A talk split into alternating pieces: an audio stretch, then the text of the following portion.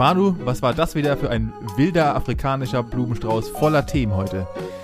Es zeigt sich wohl doch wieder, dass anscheinend ein paar Polizisten nicht im 21. Jahrhundert angekommen sind und das mit dieser Sexualität noch nicht ganz verstanden haben. Scheinbar wollen ein paar Beamte da doch auf ihre Bezüge verzichten und ins normale Rentensystem eintreten, aber denen sei es dann auch gegönnt.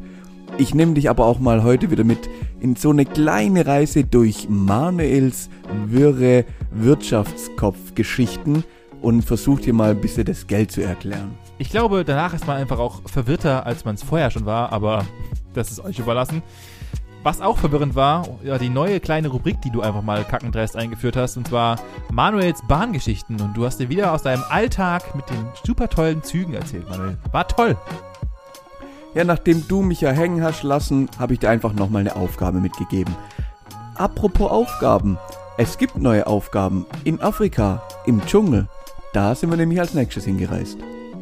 Du hast mich mitgenommen in meine absolute Hassserie, die es überhaupt nur gibt im deutschen Fernsehen, das Dschungelcamp.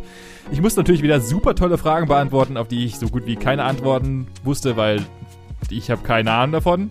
Aber wir haben es durchgeschafft und es war dann doch ganz cool eigentlich. Das Wichtigste, was wir da rausnehmen, essen kann man alles, Benny.